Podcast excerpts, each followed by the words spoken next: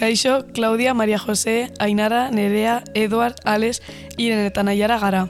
Navarro Biosa da institutoko lehenengo batxillergoko ikasleak. Eta gure Pamplot proiektua aurkeztuko dizuegu. Iruñeko arresietako bat den San Bartolome gotorlekuaz hitz egingo dizugu hemen. San Bartolome gotorlekua Iruñeko alde zaharrean dago. Magdalenaren aurrealdean oinez sar daiteke bertara, paseatzen. Medialuna parkea gotorlekoa inguratzen du eta Iruñeko zezen plazaren, Labriteko frontoiaren eta Iruñeko klub natazionaren artean dago. San Bartolome gotorlekuaren kokaleku berean, ezkerraldean Iruñeko gotorlekuen interpretazio zentroa dago. Fortinetik gertu argai baia dago, hiri honetatik igaratzen den hiru ibaietako bat.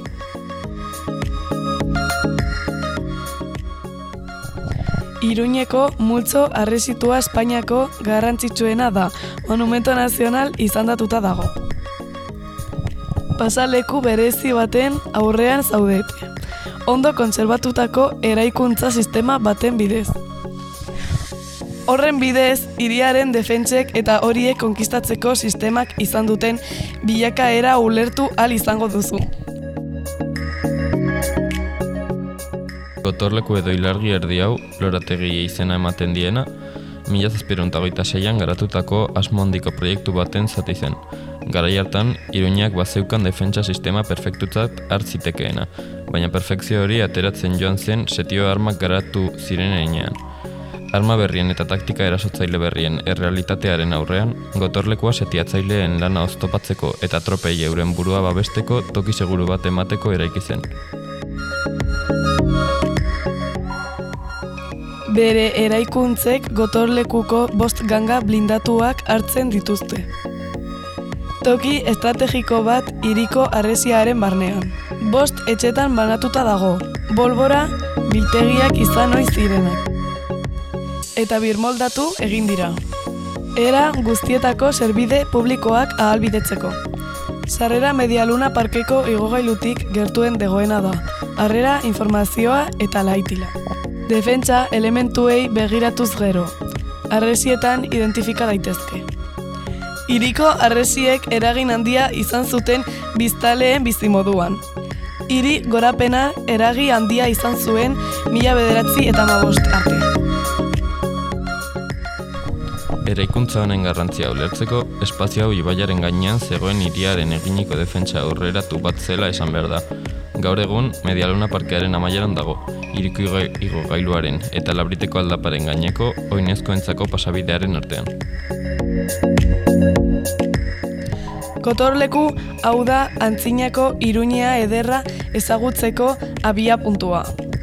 Horregatik, asteartetatik igandera, seietatik aurrera. Egunero bizialdi giatuak programatzen dira irira. Leku honetatik aparte, ilargi erdiaren parkean zehar ibil zaitezkete. Inguruan taberna eta jatetxe oso gomendagarriak daude atxeden hartzeko eta atxeginez gozatzeko. Iruñeko erdigunetik pasatzea ere gomendatzen dugu.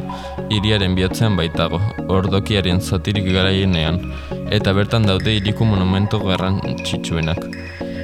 Iruñeko erdigunetik paseatzea ere gomendatzen dugu, iriaren bihotzean baitago, ordokiaren zatirik garaienean eta bertan daude iriku monumentu nagusiak, eta gazteluko plaza iriaren erdigunean dagoen plaza publikoa. Oso giro ona duten lekuak dira, eta txoko eta erekin zoragarriak bisitatzeko. Adibidez, estafeta kalean pintxo oso onak dituzten taberna ugari daude, baita gozotegiak eta produktu oso onak dituen dendak ere.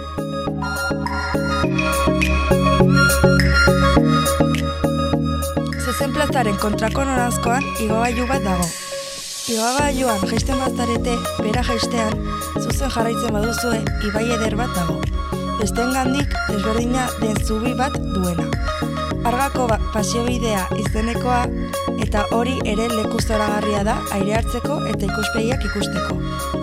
Azkenik, San Bartolome kotorlekua dagoen parke berean, Sarasateren omenezko monumentua dago. Iruñeko biolin jotzaile ezagun bati brontzez egindako Thank you.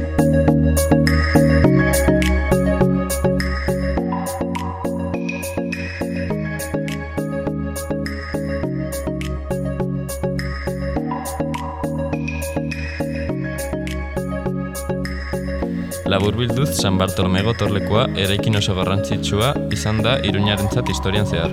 Defensa bezala erabilgarria izan da askotan bere posizioa duen gatik. Gaur egun, monumentu nobaria da Iruñarentzat bere esan gatik. Honekin podcast hau amaitzen da, gustoka izan dela espero dugu.